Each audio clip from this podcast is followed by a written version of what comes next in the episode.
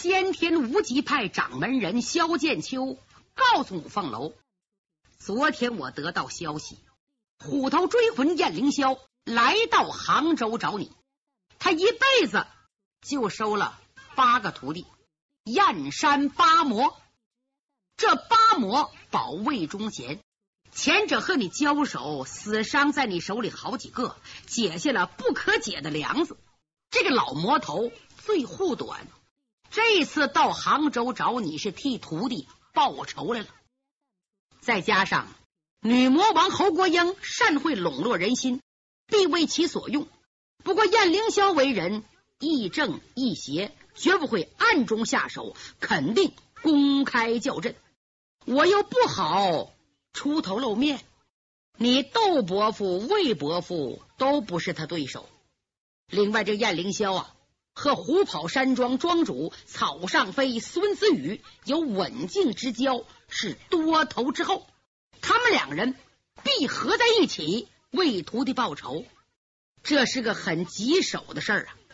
望你们能避则避，能躲则躲，实在碰上。要小心应付。我已经通过绿林中的朋友向你的三师叔发出密信，告诉他暗中保护你。不过，你三师叔虽然与你师傅和我齐名多年，江湖上人大多只闻其名未见其人，都不知道他的底细。魏忠贤依托风流剑客燕日华。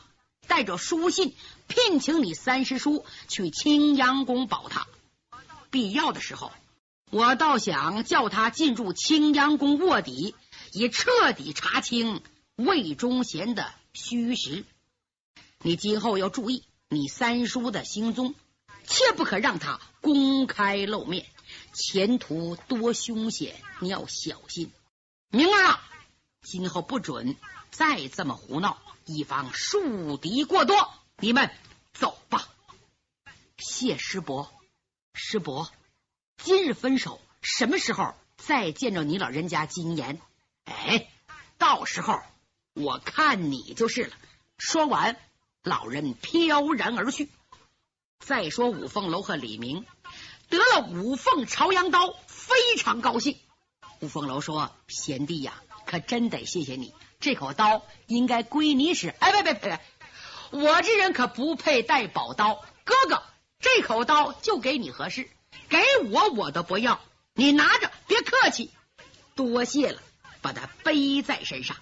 两个人有了五凤朝阳刀，如虎添翼，精神大振，直奔六合塔。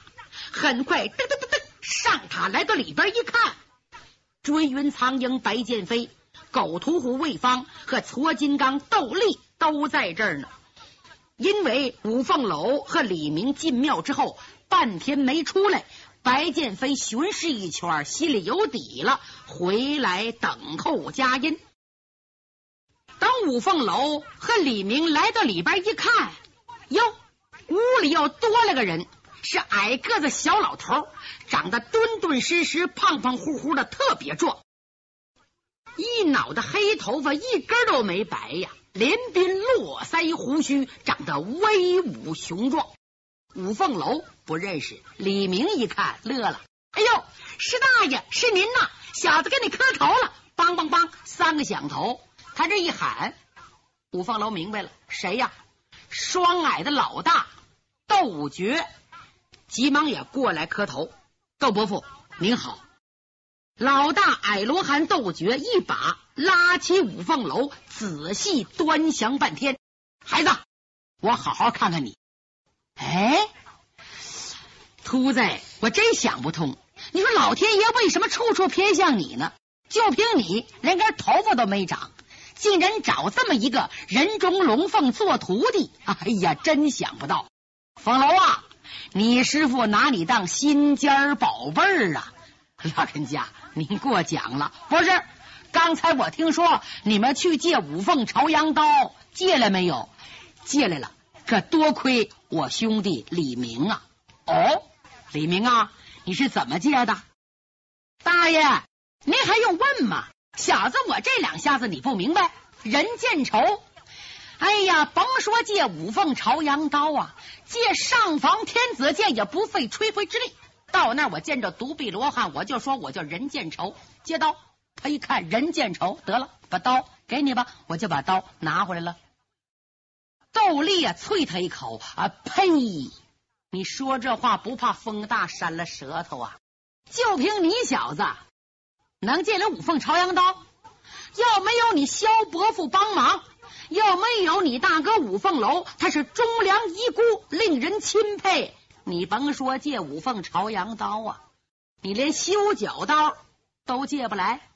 耶，嘿 嘿师傅，你怎么知道的？我怎么知道？白二秃子已经进庙里，全看见了。嗯，那我就不吹了。白剑飞说：“行了，别吵了。李明这孩子我佩服，要没有李明，就是我师兄，包括凤楼去都不好使。孩儿啊，我佩服你一辈子。哎。”到底有服我就行。斗觉说：“现在咱们商量一下，今天晚上准备要救五夫人。凤楼啊，刚才我兄弟给我一送信儿，我就赶紧到这儿了。令尊武大人乃朝廷栋梁，江南百姓的青天，今天惨遭陷害，蒙冤九泉。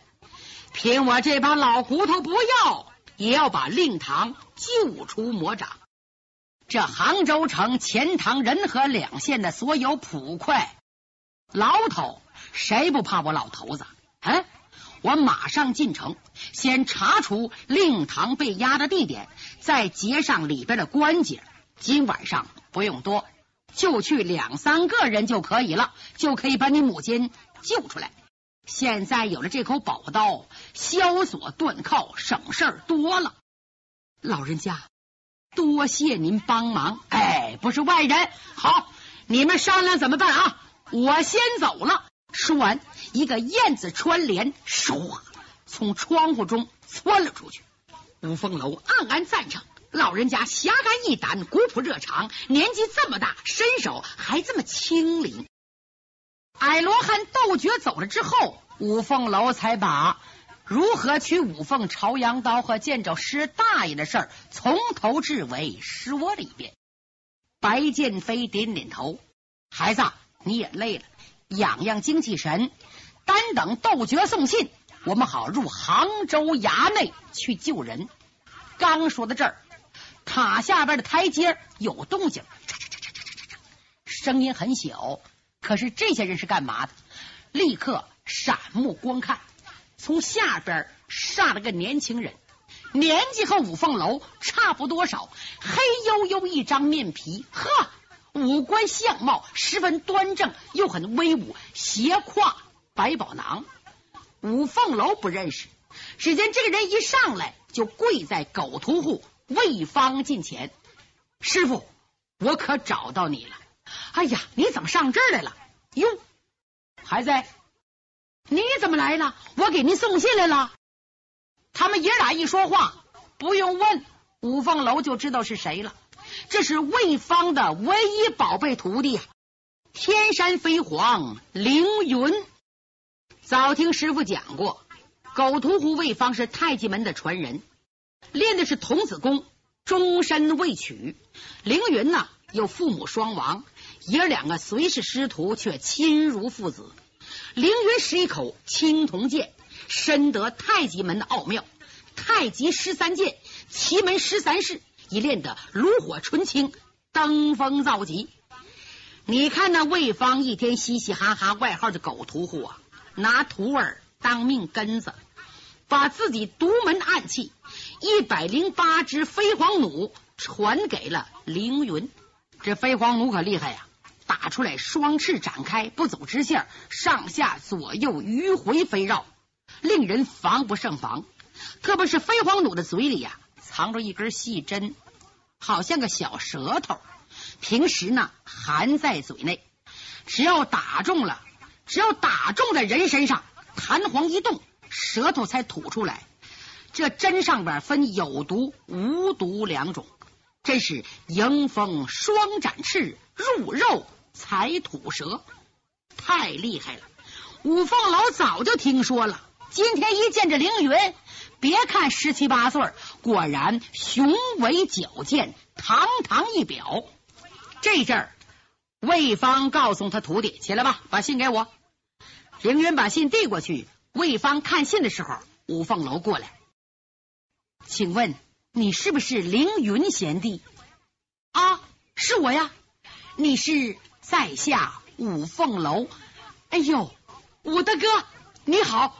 我师傅天天念叨你呀，睡觉说梦话都听你的名字，叫我好好跟你学。哎呀，你太客气了。李明说：“哎，别光你们俩说话，还有我呢。三个人一序年庚，五凤楼十八岁，凌云十七岁，李明十六岁。三个人谈的非常投机。就在这阵儿，狗屠户把信看完了，面色不好看。”转手交给白剑飞，白剑飞打开信一看，脸刷就沉下来了。嗯，我就知道事情不妙。老二，老二，哎哎，师傅，快过来！你看这封信。五凤楼拿过信一看，啊，师傅怎么办？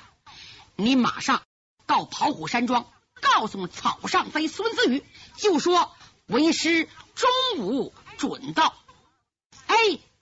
兜里说：“慢着，白二秃子，有事说清楚，别叫人闷的难受。干什么去呀？给谁送信啊？”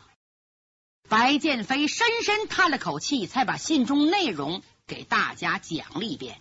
这封信呢，是草上飞孙子宇写给狗屠户魏方的，大意是啊，燕山派老魔头虎头追魂燕凌霄。有几个弟子死伤在五凤楼等人手里，要和白剑飞师徒做一了断。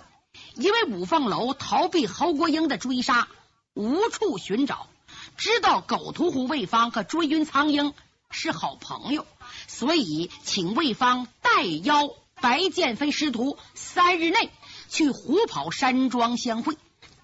这封信有人交给凌云。凌云知道师傅在六合塔，一会儿都没耽搁，就给送来了。白剑飞说：“今天晚上我们去救五夫人，一旦把人救出来，立即远走高飞。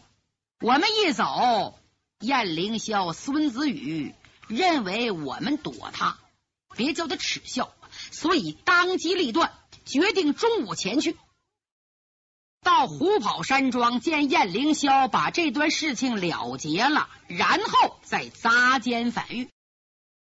事先得给燕凌霄送个信儿啊，叫谁去呢？只可叫自己徒弟五凤楼去。李明一听，连连摇头：“不行不行，武大哥不能去啊！他大闹杭州，现在侯国英正在抓他，如同钻冰取火，压沙求油。一旦落在侯国英手里。”不但燕凌霄的事儿没完，还得救他，干脆我替他代劳了。魏芳说：“你呀，不行，别忘了，燕凌霄是江湖上难惹的魔头，草上飞孙子宇也是早已成名的武林豪杰，燕山八魔死伤很多呀，双方已势不两立。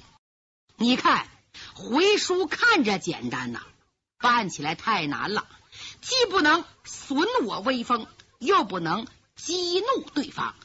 去的人必须是有胆有识，才不至于受他们凌辱。明儿，你机智有余，武功不够，要我看呐，叫凌云去吧。什么？你向着你徒弟啊？嘿嘿，你想错喽！就因为太难，非我去不可。越是凶险，才越是非我不行，因为我能软磨硬泡会顶。老爷子，放心吧，保险不给你老人家丢面子，不占便宜，嘿，咱们都不回来。白剑飞哈哈大笑，好，就你去了，哎，这才对了呢。诸位老前辈，哥哥兄弟，再会了呗！哒哒哒哒哒哒，下塔而去。他师傅窦立不放心，不行，这孩子太顽皮，我得跟着。魏芳说：“行了，我知道你心疼徒弟，可是你又怕燕凌霄，又怕孙子宇，这么办吧？我领楼儿给他暗中帮忙，你呀陪着白二爷随后就到。哎，那行，就这么，狗屠户魏芳领着五凤楼跟在李明的后边走。六合塔距离虎跑山庄不太远，但是大白天不能施展轻功术，只可加紧脚步，很快追上李明。五凤楼就想和李明打个招呼，魏芳不让，哎，不用，咱们看看他有什么办法见着孙子宇，看他占多大便宜。书要剪断，很快三个人一前一后到在虎跑山庄。魏芳认识孙子宇的家。进庄子往里走，十字街一片大宅院，不敢往前去了。旁边啊有石头喇子，爷儿两个躲在石头后边往外一探身，正好瞧见孙子宇的大门。只见李明大模大样的来到了孙子宇的门前，瞧瞧这片宅子，呵，前后五层院子，天鼓响的门洞，前出一廊，后出一煞。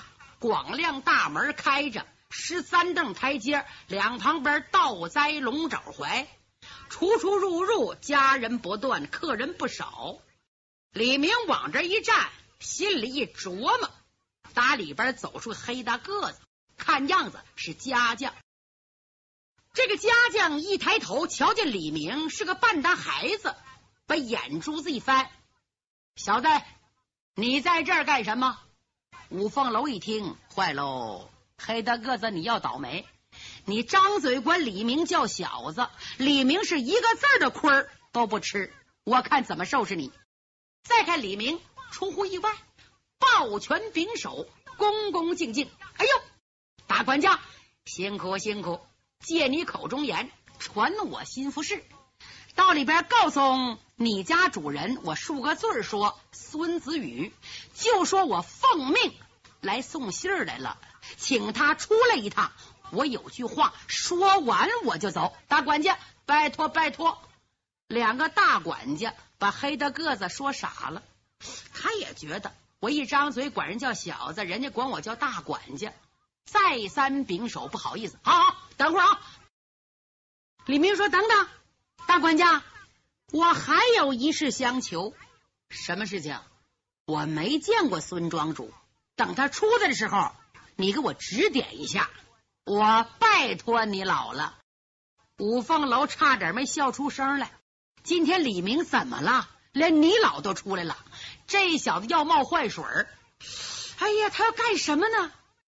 怎么琢磨也琢磨不明白。扭头看看魏芳。魏芳也睁大了眼睛，张着嘴，看着李明挺有意思。再看那黑大个子进去时间不大，里边呼噜呼噜走出不少人。走在前边之人有四十上下岁，修长身材，长得漂亮帅。这张脸面似银盆，两道浓眉，一对大目，鼻直口方，头戴月白缎的五升公子巾。满脑的绒球，身穿月白缎的箭袖花袍，闪披开场，白护领，白水袖，腰系丝绦，粉红色的中衣，下穿着抓地虎的快靴，往这一站，好像个风流如是。书中暗表，这个人就是草上飞孙子宇。你听他外号没有？草上飞，轻功术过人呐，超人呐！身后站着个老者，年龄。六十上下，身高顶丈，膀阔一弓，肚大腰圆。往脸上看，面似刃铁，黑中透亮，亮中透煞。两道七叉八叉的扫帚眉，一对钢铃眼，狮子鼻，大嘴叉，连鬓络腮，胡须扎里扎沙，带打卷儿的，浑身穿青，遍体挂皂，外罩古铜色开场，满身的花朵呀，大红中衣。下穿厚底的斧子履，里边鼓囊囊的，大肠里边后边背着兵器。书中暗表是一对虎头双钩。这人往这一站呢，嘿呀，太威风了！身后有四个中年汉子，有两个五凤楼认识。左边这俩呀，不是别人，正是他在九江小饭店见的两人，一个叫郑七星，另一个叫王一川。右边那俩不认识，书中暗表正是燕山八魔的老大、老六。老大叫赵一鹏，老六叫吴六奇。中间老者就是燕山门的掌门人燕凌霄，后边稀里糊涂还跟了不少的家人。只见孙子宇几步就来到了台阶下边，一抬头瞧见了李明。一看李明仪表堂堂，很庄重，不敢小瞧。请问小友贵姓大名？找我孙子宇，不知有何贵干？李明看看孙子宇，哈哈，长得挺带劲。哎呀，小子，无故你帮虎吃什么食呢？燕凌霄找我五凤楼大哥要报仇，你帮什么忙呢？冲这个，我非把你气死不可。本来李明说话伶牙俐齿，突然变得结巴起来。啊啊！我奉奉奉魏哎魏魏大叔之命，来哎哎哎来来找孙啊啊孙子子子。说到这儿，他磕巴的更厉害了。孙子宇眉头一皱，哎，你别着急，慢慢说。嗯，对。李明咽了口唾沫，又结结巴巴的说：“是我啊，魏哎大叔叫我来找孙子。”说着说着又磕巴下来了。五凤楼知道李明故意冒坏水，假装结巴占孙子宇的便宜。再看孙子宇这张白脸，唰啦变得通红。嗨，你到底找谁？说。哎个一一，我找孙子，孙孙子雨。七魔郑七星一声怪叫：“二叔，这小子有鬼！我扒了他的皮，瞧瞧他什么变。”话到人到，歘就过去了，一个横推八匹马，呜，一掌奔李明的前胸拍来。李明原是没动，连马步都没站，松松垮垮的用左手往上一扬，哎。怎么打啊？手这一晃的，坏道又来了。郑七星不道啊，人高力大，掌挂风声，打的又实惠。如果这一掌过去，李明没有准备，手脖子非被打折不可。哪知道再看郑七星单掌打出，呜，不但李明没被打伤，再看把郑七星疼的，哎呦呦呦呦呦呦呦呦，一个劲儿学油葫芦叫唤，紧甩手腕子。五凤楼离得远看不清，心的话怎么了？他仔细一看呢，噗呲笑了。哎呀，这李明也太损太坏了！原来李明在抖了手的时候啊，偷偷的两手分别扣上一只丧门钉啊。七魔这一掌正拍在丧门钉上，右手的掌心被丧门钉穿一个洞啊，疼他直甩手啊。燕凌霄、孙子宇以及其他三魔立刻呼啦扇子面形围上李明。好小贼，我们要你的命！妈，再看李明脸色一变，突然伶牙俐齿。等等，在下是送信的，两国交兵还不斩来使？难道你们杀送信的吗？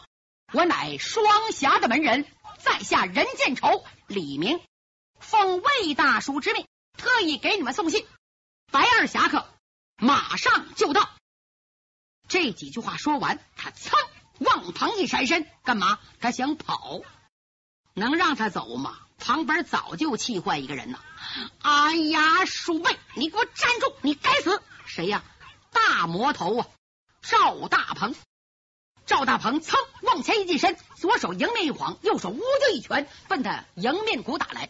再看李明微微一闪身。用手中丧门钉一找赵大鹏的寸关尺，收回你狗爪子吧！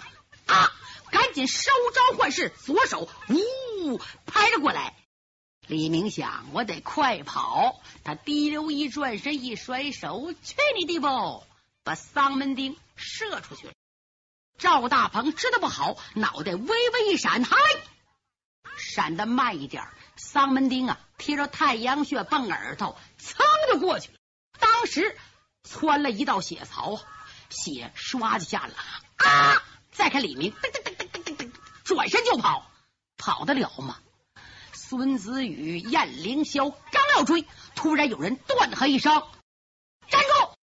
明儿不要担惊少要害怕白剑飞打我